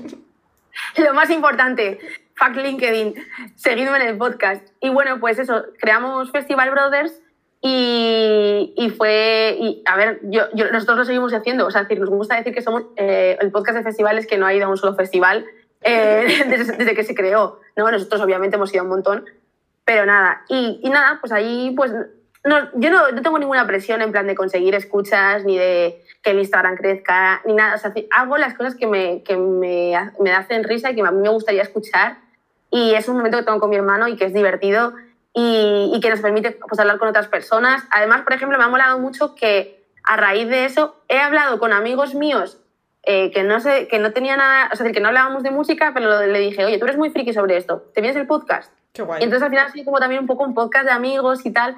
Y, y la verdad es que está muy guay. Y hemos traído, por ejemplo, justo, me, me encantó que en el primer episodio trajeras al, al chico de Bombastic, y, pero porque nosotros habíamos traído a la community de, de Riverland. Hemos traído a gente pues de, de Mundo Sonoro, de gente de Sony, o sea, gente, o sea, ha estado muy guay. guay. Y nada, pues ahí seguimos sobreviviendo. Sobreviviendo, cultura segura. Por lo menos es un Nada. podcast. Fíjate, este año teníamos solo una entrada para un festival y nos la han cancelado, teníamos entrada para el primavera y nos la han cancelado. Así que bueno, pero nada, eh, no- yo me mantengo positiva. Me tengo... Tengo que, Ahora. tengo que hilar, porque yo esto te lo tenía que decir, porque tú con tu hermano haces el podcast, pero tú a tu hermano también lo utilizas Para para hacerte viral en TikTok. Es mi minion, efectivamente. Es brutal, o sea, de verdad, eh, si no encontráis, o sea, si después de todo lo que os ha contado, que yo creo que son motivos más que suficiente para seguirle la pista, no estáis seguros todavía, entrad a ver un vídeo de los que hace de su hermano en TikTok, porque yo, em, real que me descojono, o sea, yo me he reído muchísimo. Y has, co- has colaborado con Costa Rica, ¿no? Eso que que nos pasó salió fue... influencers. Eso fue, muy, influencers. eso fue muy fuerte. O sea, a mí eso me pareció epiquísimo. Pero ¿cuántos millones de.? O sea, eso llegó al millón de reproducciones, ¿no? Y a los dos millones. Buah. Dos millones y medio. Yo flipando, en plan de, pero esta brujería, o sea, es que yo que me dedico di- todos los días a esto en mi oficina, que no consigo un cliente conseguir este alcance y en mi cuenta con una mierda de Costa Rica que le hago a mi hermano de galletas, dos millones y medio, doce mil seguidores. O sea, yo me quedé. Y claro, pues nos escribieron de Costa Rica, nos enviaron tres meses de galletas gratis. Eh, fue muy guay, fue muy guay, la verdad. Pero muy bien gestionado por la parte de Costa Rica, o sea, como gente que le gusta el marketing. Oye, Sí. tíos, muy bien, muy rápidos. Sí, yo lo vi y dije, hostias, estos han estado mega... Además, yo cuando lo vi la primera vez dije, ostras, si yo soy Costa Rica, estoy escribiendo a Marielle, pero, pero ya, o sea, rollo, mm, tengo que escribirla y tengo que saber mm, ya si algo ha salido. Y cuando subiste que de verdad había pasado, dije, va, tate, o sea, han estado listísimos y súper rápidos que, a ver, se demuestra la magia de TikTok. O sea, con eso se demuestra la magia de TikTok totalmente. Pero vamos, que podrías hacer un, un Instagram, o sea, un TikTok solo de, de mierdas de tu hermano, ¿eh? Pero es que antes, de hecho, antes de que TikTok estuviera más de moda, como fue de- como desde 2017 a 2019, estuve como dos años haciéndolo. eh, hacía una movida que era despertando a Sergio, que era mi hermano, en mi Instagram. Yo lo tengo no te fijado. Si quieres tío. verlo, si quieres puedes verlo que lo tengo fijado. Ah, y vale, entonces, vale, vale. Un día a la semana le, le despertaba de una forma creativa. Una putada, por supuesto. Entonces, si yo a tener o sea, si TikTok Buah. hubiera estado en ese momento, hubiera hecho solo un TikTok de despertando No, a Sergio y te lo juro que lo hubiera petado, porque más gente me escribía en plan de, ¡buah, me descojono! Es que, a ver, le despertaba en plan, mm, de- hacía encuestas en plan, ¿cómo quieres que despierte a Sergio Dios, hoy? Me parece buenísimo. Cosas, o sea, convertí a mi hermano en una línea de contenido, o sea, Es que, es que podrías haber tenido una cuenta de TikTok rollo como Ale Agullos, que me imagino que sabes quién es. O sea, Ale lo que hace en TikTok es mm, básicamente mm, grabar a su madre y, y hacer memes de eso todo el Tal día. cual, Tú podrías sí, hacer- sí. haber hecho eso de tu hermano y ya está. O sea, como si no quieres trabajar. Fondo de creadores de TikTok a mí. tal cual, tal cual. He de decir que me podía activar el fondo de creadores y no quise porque me dio un poquito de miedo. Tío, me lo ha activado Porque- yo. Y, y bueno, pues ahí el dinero va entrando. A mí me daba un poco de miedo porque tenía que poner el DNI y, y dije, ¡ay! ¡ay, la empresa china! ¡ay, la, empresa, la seguridad! Dije, porque a lo, mejor, a lo mejor me pides otra cosa y no, pero el DNI... eh, A mí me dio un poco de... eh, o sea, de hecho me lo pensé, dije, ¿me apunto a esta cosa o no me apunto a esta cosa? Y dije, mira, me pongo de prueba y, y luego si no me quito. Y dije, va, tío, en verdad funciona bien. ¿eh? Yo te diría que funciona bien y que como están teniendo equipo en, en España ya, o sea, ahora ya puedes hablar con alguien que no es chino. Majísimos. Muy ma- o sea, me está pareciendo brutal. De hecho, eh, no sé si tú estás notando que la estrategia que está siguiendo TikTok comparativamente con lo que hace Instagram, yo digo, madre mía, tío, ojalá Instagram funcionase así con la gente. Pero mira, ¿has escuchado la, eh, la entrevista de Ibai a Auronplay la sema- de hace un par de Sí. semanas? Cuando cuentan lo de Twitch, de cómo Sí, se porta de- Twitch de bien versus a YouTube, pues eso es un poco igual. Sí. Eh, los de Instagram y los de Facebook son los desgraciados. O sea, yo tengo un montón de... A, a nosotros como agencia, eh, como agencia pequeña, como no tenemos la misma inversión que otras agencias, no nos hacen caso. Como nosotros Y- como empresa, lo mismo. para verificar una cuenta. Y, tío, o sea, es decir, nosotros trabajamos creando un montón de contenido en TikTok, eh, perdón, en Instagram. En Thermomix tenemos 160.000 seguidores, en Romarzo tenemos 70.000. O sea, es decir, somos cuentas Sí. con bastante comunidad. Jolín, verifícanos la cuenta o haznos un poquito de, de casito. ¿no? Y en cambio en TikTok es que súper majos. Cada duda que tenemos, en Twitter igual. Twitter también somos súper majos. Pero en TikTok muchísimo. Y, y de verdad. Y luego además están haciendo una súper estrategia en, en- en LinkedIn también. Sí, No paran de salirme cosas en LinkedIn de TikTok de los empleados. sí, O sea que, que se agradece un montón y espero y, y- y me alegro de saber que Twitch también lo hace. sí. Y fact YouTube y, y Facebook. Opino eh, exactamente igual. Vale, por ir cerrando ya temas, eh, lo último que me queda decirte, que sí que lo has dicho, que has dado alguna charlita, tal, también tienes un poquito de, de que te mola, yo creo, eh, la parte de dar clase o, mira, estoy aprendiendo cosas y, y puedo contarle al mundo cosas eh, más allá, pues a gente que quiere aprender. Eh, cuéntame, ¿te mola, no te mola? ¿Qué has hecho? ¿Qué cositas has, has empezado a hacer? Buah, me flipa. Dar clase es algo que, que- que me gusta muchísimo y me gusta compatibilizarlo con, con la agencia. No, no me iría solo a dar clase porque creo que es importante para luego, a la hora de dar una enseñanza de calidad, tener la experiencia y tener muchos casos y tal. Pero es algo que disfruto un montón, se me pasa volando como esto. O sea, decir, de repente mira el reloj y he dicho, son las 10 y 10, wow.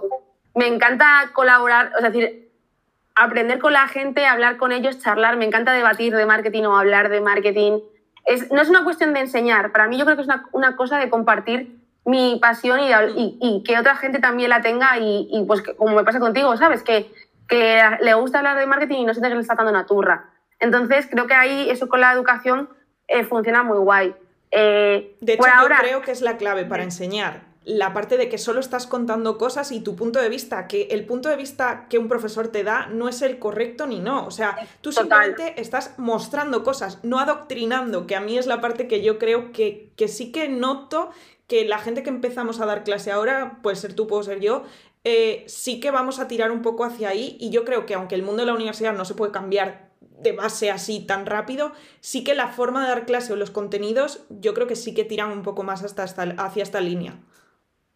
Tal cual, tal cual. Yo creo también porque eh, en- venimos en el ecosistema digital donde hay muchas realidades y no hay una verdad única. Es algo que, a mí en Social Mood siempre me han enseñado y, y siempre lo decimos en plan de, siempre ponemos la coletilla de o no, esto es así o no es así.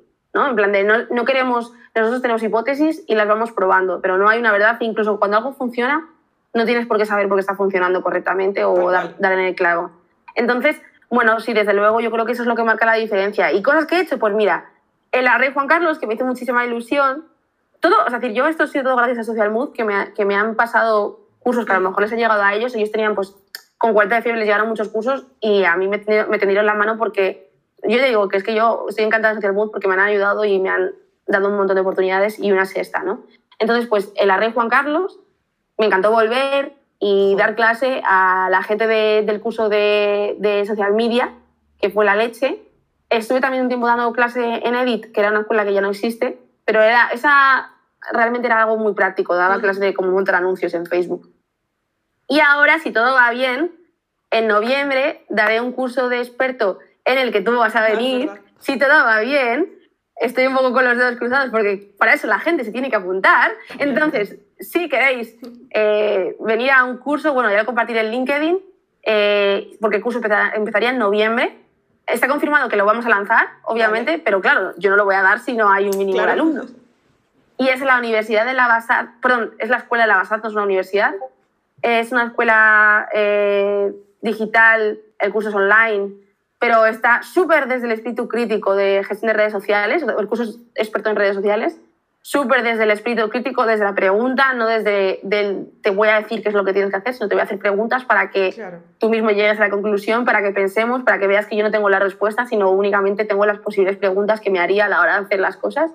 Y a ver si todo va bien, porque ese sería el curso más grande que he dado, porque son tres meses de curso. Ostras. Son un montón de horas y, ¡buah! Me va a tocar currar, me va a tocar currar. Ya ves. Pero bueno, y muy contenta porque me da la oportunidad de traer a gente que me gusta cómo trabaja como tú, así que y a otros compis y tal, con lo cual a ver si es suerte y, y, funciona. Cuando lo lances, me lo pasas y lo pongo en el Discord, en plan oficial. Sí, sí, contaba, contaba por pasarlo por el Discord porque yo ahí veo que hay mucha gente también que le gusta el marketing tanto como nosotras y yo creo que les va a flipar el curso. Vamos, no sé, luego a lo mejor no, ¿eh? Tampoco, luego, luego hacemos un fracaso. Ya, total. Pero bueno, yo creo que, que tiene buena base y que, y que puede molar. Que no se aburrir, no se van a aburrir. Que sepas que hay una chica que ha puesto ahí que, que es, su escuela, dice mi escuela. O sea, cuando. ¡Ah, qué bien! Y, pues luego están pidiendo código de descuento del curso. pues si cuando haya, ya, si es que lo hay, yo creo que no va a haber, pero si yo cuando sepa cualquier cosa, yo lo comunico. Pero vamos, que yo encantada de dar cursos, ¿eh? Si alguien quiere que vaya a su uni a dar una charla, yo la doy online, tal, lo que queráis. que me yo me uno a ese propósito, o sea, yo todo lo que, lo que sea eh, hablar, yo hablo, todo lo que haga falta. Tal cual, tal cual. Eh, clases, de marketing, clases, de marketing, particulares, ¿no? Por horas. a esto le llamo clase después de clase. O sea, la gente que está aquí está puto loca como nosotras. O sea, es, lo, o sea es lo que me gusta. Yo creo que es lo que me ilusiona cuando yo me planto aquí y digo, bueno, voy a hablar con gente que está igual de loca que yo. Que igual en el día a día no encuentras tanta gente ahí junta. Entonces, mola, mola mucho. La gente se lo está apuntando en plan que, que si hay descuento se apuntan y que si no, pues probablemente también. Eh, están diciendo, están diciendo, si sabes algo de derecho, vente a mi uni a dar clase, Mariele. no, de, derecho no, pero diré que me encantaba derecho mercantil en la carrera. me parece una, asignatura súper divertida. Uf, a mí nada. Pero yo creo que influye mucho, influye mucho cómo se, da la, cómo se, da la, asignatura, yo creo que influye. Porque eh, a mí había, o sea, yo tenía una asignatura de financiación de proyectos empresariales que a mí las finanzas me la sudan muchísimo y esa me la da un profesor que, tío, yo salí de ahí diciendo, quiero dedicarme a esto. Y es como... Ya. Total. Tal cual. Vale, pues eh, yo creo que ya podemos ir cerrando. Te voy a hacer un par de preguntas que han dejado por Discord para que... Em, para, para, cerrar y, y dejarles contestadas. Han preguntado si habéis tenido alguna mala experiencia con alguna empresa que en ningún momento teníais buen feeling con la empresa o que algún integrante de la empresa haya hecho que se rompa la, la relación. Si os ha pasado eso. De integrante con la empresa sí que hemos tenido personas que, que a lo mejor han, mm, no ha habido feeling, no ha habido match. Y yo misma, eh, yo misma he de decir que yo misma he tenido eh, que al final trabajar tanto con un cliente mucho tiempo, si las cosas no salen, se queman, nos quemamos, las dos partes. Es como una relación de pareja, ¿no? Nos quemamos las dos partes, se acabó el amor y es mejor dejarlo cuanto antes, ¿no? Eh, hemos tenido problemas con clientes. Eh, frutos del día a día, también hay veces que hay mucha gente que tiene un poquito de cara dura y de gente pues, que a lo mejor no valora el trabajo y le parece que tu trabajo no hay que pagarlo y cosas así. Pero gracias a Dios no es la norma, han sido muy pocos casos puntuales. Yo, vamos, he visto muy pocos y por suerte siempre cuando hemos terminado de trabajar con un cliente, pues sea por la razón que sea, siempre, el 99% de los casos ha sido súper, súper de buen rollo. Y yo me sigo llevando con clientes que, que, ya no son clientes míos y tengo buena relación y me siguen consultando cosas y yo les sigo consultando a ellos y, y les recomiendo. Y, joder, justo yo hoy te he recomendado a una persona que, por LinkedIn, luego lo verás, te recomiendo a una persona con la que trabaje, con la que ya no, no llega a trabajar nunca por H por B, pero mm, la sigo admirando un montón y tal. Y luego, pues eso, lo de pues, compañeros, pues siempre pasa. Pero yo digo, yo misma, hay veces que cuando trabajas tanto, es como tus propios compañeros, pues a veces también hay rifirrafes con tus compañeros, entonces obviamente hay que saber ser profesional y decir, y decir dónde está el límite y no, no excederse nunca, ni faltar al respeto, yo nunca falto el respeto a un cliente, eh, ni nada. Y, y ser lo más educado posible y, y, y eso, profesional. Pero son cosas que pasan, o sea, me, me parece muy raro que alguien no se haya encontrado un conflicto durante su vida. Hasta en las mejores familias pasa. O sea que pasa siempre. Y ya la última que han hecho es si tenéis eh, para cada marca la estrategia 100% planificada o los puestos más ejecutivos, más ejecutores de los que hablabas, esa gente tiene cierta libertad de ejecución a la hora de, de, pues, de sus tareas. Va cambiando por rachas, la verdad. Es un poco, también depende de un poco del mindset que en ese momento tengamos en Social Mood, eh, porque cambiamos mucho de nuestra filosofía respecto a las redes sociales yo creo que es algo que es inevitable, ¿no? Entonces, al principio, yo ahora mismo, por ejemplo, estoy muy loca con las comunidades. En plan de, ¡buah! Todo el mundo hay que crear comunidades. Comunica hay, viene una crisis, la gente va a tener poco dinero, hay que crear comunidades, que es lo más rentable. Pero antes estaba más en otro mood, ¿no? En plan, hay que crear universos. Universos muy amplios, hay que abrir muchos sitios, con audiencias nichos, ¿no? Voy un poco como cambiando.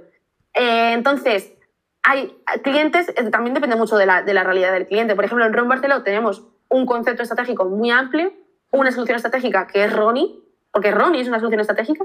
Y luego Ronnie, el comité manager de Ron Barceló, al que espero que traigas un día al programa, porque... Vale, tiene que venir. Es lo más, es lo más.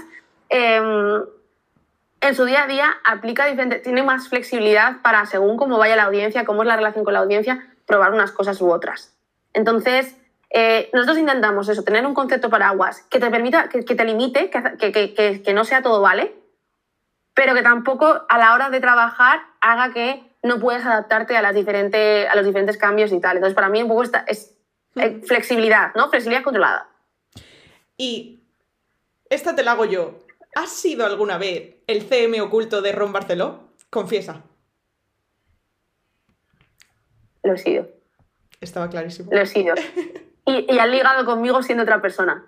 Que eso me, me encanta. Siendo otra persona, yo pensando en plan de esto es un catfish, ¿eh? eh mira, me pasó una vez, cuando nos fuimos a una experiencia, porque claro, nosotros ganamos Ron Barcelona en 2018 y Ronnie 1, Ronnie primera, no llegó hasta, hasta abril de 2019. Entonces, en ese tiempo éramos un compillo. Y, tío, eh, estuvimos, estábamos en los eventos de Ron Barcelona y la gente se fijaba en plan de... ¿De quién eh, está? ¿Tú eres Ronnie? Tú eres Ronnie, te he visto en esa esquina y estabas haciendo una foto desde esa esquina, justo de la misma foto desde aquí. La gente paranoica. Pero sí, sí, sí. Y Incluso siendo Ronnie, ha habido veces en las que, eh, pues obviamente Ronnie se va de vacaciones y Ronnie tiene... Entonces... Y ha habido, un, beca ha habido un becario. Eh, bueno, había un becario, que casualmente se parecía un poquito a mi hermano. eh, el tema de Ronnie, yo creo que es muy interesante y a mí hay veces que, que, a nivel profesional me gustaría mucho más hablar de ello porque creo que es algo de lo que he aprendido un montón, un montón. Pero Ronnie es un personaje. Sí. Y Claro, y, y, es un personaje con el que hacemos lo que, con él lo que quiera, lo que queramos. Entonces, Ronnie y Michi, que es el nombre del comité, son dos personas distintas. Claro. Y si Ronnie hace cualquier cosa, no significa que le esté pasando a Michi en la vida real. Entonces, es algo porque, claro, nos decía... Que a la gente le cuesta desvincularlo a veces. Por eso yo creo que es guay eso que has dicho de traerle a él, porque él va a poder hablar desde él y desde el personaje. O sea, marcar la diferencia y explicarnos eso. Por eso tampoco he querido meterme muy en profundidad en, el concepto de esa marca para que cuando venga él de verdad eh, nos sorprenda, porque además yo creo que no se ve mucho, porque es verdad que las marcas tienden a... O sea, sí que ha habido una tendencia de vamos a personificar la marca, pero el, al nivel de Barceló mmm, pocas marcas llegan. O sea, quiero decir, la foto... Hay que ser valiente. Claro, la foto de perfil cambiada a una persona, ojo, cuidado. Hay que ser valiente, o sea, decir, y os digo que los clientes de Barcelona son lo más, hay que ser valiente, pero también es que es donde está, nos, está, nos estaban yendo las cosas. Las redes sociales se llaman sociales por algo. Claro. Entonces, ¿y tú cuánta gente, cuántas marcas sigues y a cuántas personas sigues? 99% de personas, 1% marcas. Pues tío, las marcas tienen que ser personas. Y con todo lo de TikTok, con todo lo de Reels, Ahora no podríamos estar en Twitch, no podríamos estar en Twitch si no tuviéramos la figura de Ronnie. No podríamos estar en, en Reels si no tuviéramos la figura de Ronnie. Tendríamos que pagar una pasta por influencers. Entonces, por eso digo que es una solución estratégica, porque responde a muchas cosas. Sí. Pero vamos, ya no digo nada más de Ronnie, ya que lo más. todo ya, ya, es, ya es hype para lo siguiente. vale, pues eh, yo creo que aquí lo vamos a dejar. Vamos a dejar la parte oficial, la parte entrevista oficial. La que sé. La, la que sabes. Y, y, aprovecho, te doy las gracias ya eh, a ti en tu caso personal, porque a mí tu caso personal me gustaba y, necesitaba que estuvieses, además de las primeras, porque eh, no solo por ser tú, sino porque, joder, a mí, social, o sea, si yo quisiese trabajar, o sea, cuando me planteaba trabajar en una agencia, yo veía Social Mood y yo decía, tío, es que esta agencia mola. O sea, yo soy de las que entra en la web, que de hecho he entrado y había gente diciendo que estaban entrando y que estaban eh, explotándoles el cerebro. Eh, porque tú entras en esa web y no solo para ser una marca que quiere contratar a la agencia, sino ser una persona que quiere trabajar en Social Mood, tienes que entrar en esa web y decir, esto, esto es lo mío. Y, y yo creo que cada vez se abren más pasos estas agencias. O sea, que tú digas que sois pequeñitos, vale, sois pequeñitos, pero... Mm, entre, no voy a decir nombres de agencias tochas, pero entre muchas agencias tochas y esta, yo me meto antes en esta. Entonces es como haber traído a Social y a ti a la vez. O sea que, mil gracias por, haber, por haber estado. Gracias a ti. Social Mundo es para todo el mundo, pero la gente que casa casa muy guay y yo creo que lo disfruta mucho. Yo creo que, vamos, tú eh, hubieras hecho un match absoluto. Yo conocí a Lucas en una charla que dimos en La Rioja, que yo no o sea, yo estaba en plan de rollo, hostias, voy a dar una charla y está el CEO de Social Mood. Y además, eh, o sea, yo me acuerdo del momento en el que empecé a hablar con él, porque era típica charla que todos los invitados son CEOs súper serios, tal cual, y estaba yo, en plan, una niña ahí, y de repente Lucas vino y me dijo, nos vamos de aquí a hablar un rato y yo, por favor. Y fue bastante, fue bastante gracioso. O sea, me cayó súper bien en el primer momento y él solo ya transmite la esencia de, Social Mood total. Total, sí. Nada, pues eso, que un verdadero placer. Y oye, si quieres hacer una segunda parte, yo. No, no, es que. mira. Ojo, esto lo, lo, quiero descargar a podcast y creo que voy a hacer parte 1, parte 2, porque madre mía, llevamos aquí una hora y media hablando casi. Te digo una cosa, yo me puedo convertir, si quieres, en tu Ingrid García Johnson de la Resistencia. Que te falta un invitado, tú me llamas y yo vengo. Me gusta, me gusta, podemos hacerlo, ¿eh? Podríamos tener nuestra mini sección para hablar de mierdas. Total. Todo sea proponerlo. Pues tal cual, ¿eh? O sea, yo, yo igual el día menos pensado te estoy proponiendo algo, ¿eh?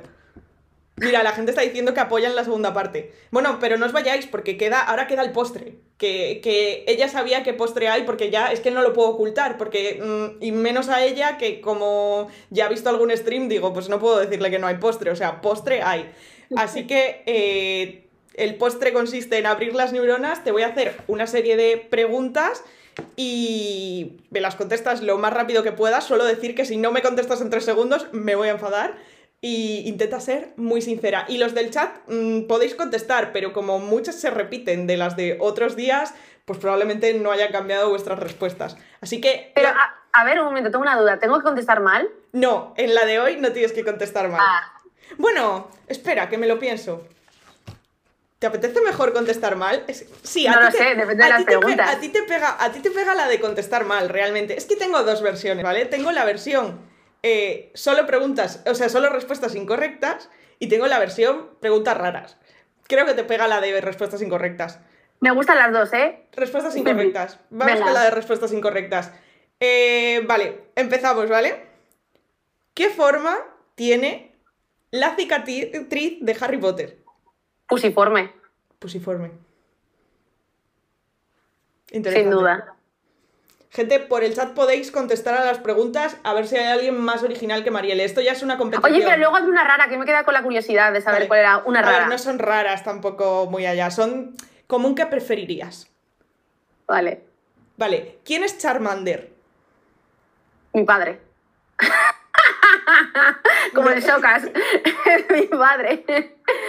Em, vale, ¿con quién está casado el pato Donald? es que iba a decir con Amarna Miller, chaval. Mi cabeza ah, si es lo primero que ha dicho tu cabeza, es lo mismo. Ya, sí. Mira, han dicho que quién es Charmander, el hermano de Ronnie. La gente está más avispada que tú para vincular a la marca, ¿eh? Sí, eh, la verdad, venga, voy a intentar hacerlas de marca, venga. Vale, venga. ¿Y con quién está casado el pato Donald? Con Marielle. Esto es lo que están contestando. Conmigo. Sí, a mi novio le encantan los patos. Alguien, a lo mejor esa pregunta la, ha respondido alguien que conozco porque hay un poco de relación. No sé, se llama Natichu. ah, no, no. Em, vale, dime cuatro ingredientes de la tortilla de patata. Eh, leche vegetal kaiku, zumo de naranja granini, ron barcelona imperial y eh, Lata Rianseira.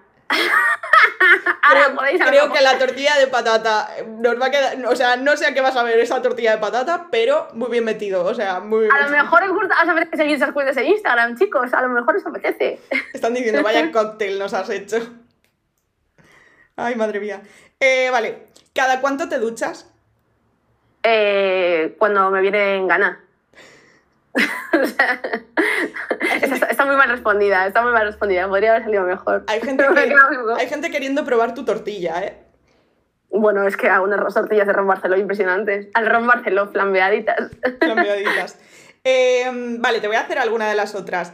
Eh, si hubiese un apocalipsis zombie, ¿tú irías sola o irías en equipo? Equipo, soy, me da tanto miedo, tanto, soy tan cagueta que iría en equipo.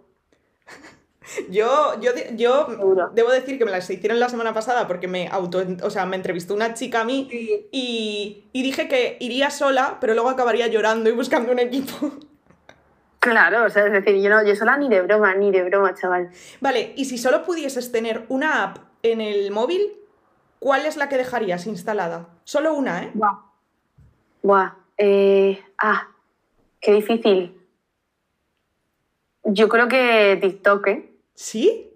Yo creo que TikTok, sí. Es que, es que estoy muy cansada. O sea, decir, Enganchada. estoy muy cansada de Instagram. Mm, yo creo que TikTok. Iba a decir Icon Square, que es la herramienta de, de, Sí. de análisis de Instagram que yo uso y que te lo juro que me parece la mejor de todas.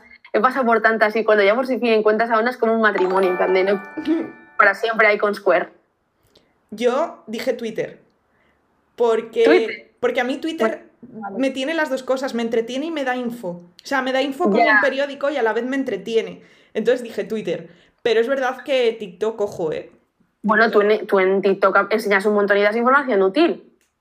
Ya, pero, pero el periódico en TikTok, o sea, creo que todavía no he encontrado una cuenta de TikTok que me sirva de periódico como las tendencias de, Eh, de Twitter. No te va a valer porque es americana, pero la cuenta de TikTok del Washington Post, al menos hace tiempo, estaba bastante guay. Y yo sigo a un periodista en TikTok que se llama Álvaro y no me acuerdo su apellido, Pues que búscamelo. trabaja en La Vanguardia y, y hace análisis muy guay. Y bueno, no sé si sigues en, en Twitch, seguro que sigues a este, a, a- no sé, a, eh, Emilio Domene. Domene. Sí. Eh, o sea que yo creo que la información se estaba abriendo paso. Yo no me extrañaría que hubiera, abrieran un neutral de, en TikTok si no lo existe ya. es que va a pasar. O sea, periódico, o sea, periódicos de España, por favor, abriros ya TikTok, pero en plan, Cuenta de TikTok. pero con contenido para TikTok. No me pongas la noticia y contexto ya, no. Cúrrate Es que el de, el. Washington Post lo hacía con, con contenido de TikTok y Es a lo que tendencias. Es que eso es, es que Era eso un crack.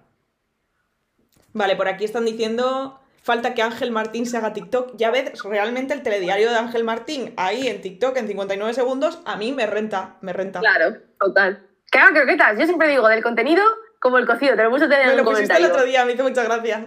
Como el cocido. Que luego te dé para hacer ropa vieja y croquetas. Pues esto es. ¿Cómo haces tú? Te haces el Twitch, te haces el podcast, te haces TikTok y a ver dónde funciona. Tal cual, tal cual. Eh, vale, y ya, sí que sí para cerrar, ya no es pregunta ni rara ni, ni de que contestes incorrecto, sino que me... Ah, no, ojo, me queda una cosa, porque cada entrevistado le deja una pregunta al siguiente entrevistado. Entonces, la que dejé yo... claro, yo dejé una para el siguiente entrevistado. El mal, chaval, a ver qué llega. Eh, no, es fácil. Si pudieses repetir un único día en tu vida de los que ya has vivido, uno, ¿cuál repetirías y por qué? Buah. eh, Vale, pues yo creo que fue el segundo día de Salia. Sabía que ibas a decir un festival, no sé por qué, mi cerebro estaba pensando. Hombre, Buah, algo. fíjate, he, he- he hablado muy rápido porque en Desalia estuve. Bueno, en Desalia lo tenía todos, que estaban muchos amigos, estaban eh, mi hermano, estaban conciertazos, estaban mis, mis compañeros de trabajo, o sea, es que fue la Ya, bomba. es que. Pero habría algún día de Mad Cool que también podría haber dicho Mad Cool 2018, hubiera sido un día muy guay. Me, da- me parece un poco feo porque no está mi novio en ese día, pero bueno, no pasa nada, ¿eh? le quiero igual. sí, me está viendo. le vas a seguir viendo, o sea, solo era repetir un día. Eh, vale, y entonces me tienes que decir tú una, la que te dé la gana, sobre lo que te dé la gana para el siguiente entrevistado.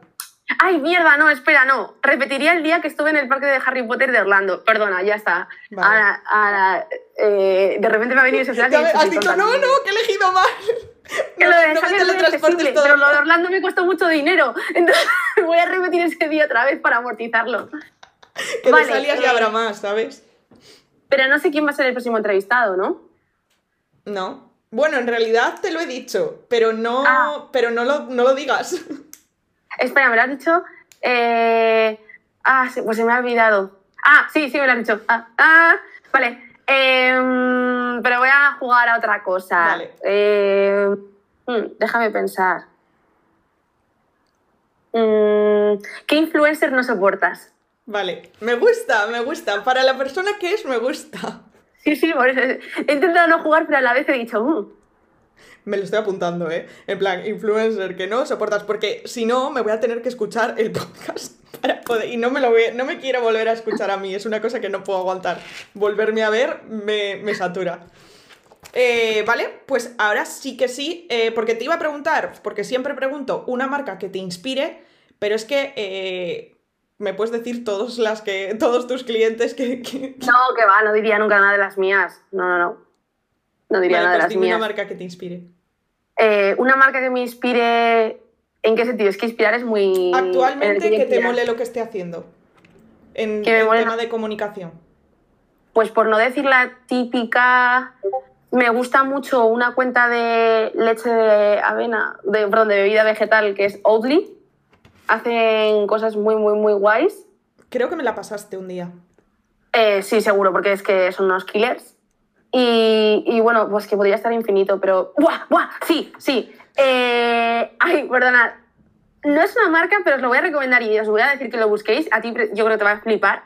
Son unos creadores digitales, son como unos hackers creativos, por así decirlo. Son como, ellos se posicionan como los Banksy de Internet. Y se llama mischief.com. M-S-C-H-F.com. Estos pavos, cada martes que- y cada jueves, Ya sé cuál es, ya sé cuál es. Son lo puñetero más y eso sí que me inspira que te cagas. Sí. Cada martes y cada jueves sacan un producto digital en plan criticando al a la sociedad. Eh, por ejemplo, hicieron la última campaña que han hecho es eh, puedes comprar, ellos han comprado un anuncio de la Super Bowl del año que viene o van a comprarlo y tú puedes comprar un porcentaje para poner el vídeo que te dé la gana. Lo que sea, en plan, tú Medio, cagando. medio a- segundo, medio segundo yo haciendo así. y cuesta 3.000 pavos. Pues esa cuenta o ese- esos creadores, que ya es como una marca, es como no Sí. es una agencia, ¡buah! ¿Cómo me gustan? ¿Cómo me gustan? Impresionantes. Es que está muy guay, ¿eh? O sea, yo sí que, sí que a esa sí que lo sigo y digo, ostras, tío, es verdad que inspiran, ¿eh? O sea, si es alguien que inspire, ellos inspiran. Esos tíos, sí, sí, sí, sí. Totalmente. Pues nada, ahora sí que sí, eh, te dejo ya. eh, espero que... mm, ¿Has cenado ya? No, pero yo soy cena tarde. Yo como Ah, a las vale. 4 y ceno a las 11. Vale, vale, vale, entonces no hay problema. Es que yo, como ya sabes, ceno a las 8 de la tarde. Entonces a las 8 y es como- media. Buah, es que me he pasado un montón. Es que a mí- yo hablando soy lo peor. Soy lo peor para esto. Se nos han hecho las 10 y media. Yo creo que es el streaming que voy a cerrar más tarde eh, de todos, ¿eh? Pero es que eh, para mí ha sido como 10 minutos, te lo digo en serio. O sea... Para mí igual, ¿eh? Lo siento por la gente, chicos. Seguro que me han puesto a la vez. Yo he dicho en el, en el grupo de Slack de, la, de Lofi, he dicho, os lo podéis poner mientras cenáis, que lo voy a hacer, prometo intentar ser mejor que First Dates. Yo creo que hemos sido mejor. Si eres un friki del marketing, hemos sido mejor. Si no, pues igual te has aburrido. Pero yo creo que si eres un friki como nosotras, eh, sí, porque yo orgullosa de, de llamarse me friki. Me encanta que haya gente que diga ahora hola, ¿sabes? En plan, hola, llegas un poquito tarde. Eh. Marielle va a decirte adiós. Pues nada, eh, mil gracias otra vez y estamos en contacto. Esperaremos eh, nuevos capítulos del podcast. Esperaremos que cuando lances el curso nos lo pongas en Discord a todos y, y todo lo que nos Seguro. quieras contar. Y a la gente les recuerdo que la sigáis en redes, que si no os vais a perder vídeos de su hermano, os vais a perder actualizaciones del podcast y os vais a perder la vida. Y si ya de paso seguís a arroba socialmood, pues mejor que mejor. También que hemos subido una pieza a Instagram buenísima, divertidísima. Así que todo el mundo, todo el mundo para allá. Nada, te están diciendo todos que mil gracias, así que te traslado un mil gracias. Gracias a vosotros. Un que les ha molado muchísimo y ya también te están Oh. diciendo ya de paso que adiós. Compartimos la última vez las redes de, de Marielle y, y Adiós nada, a todos. mil gracias y ha sido un súper placer. A vosotros.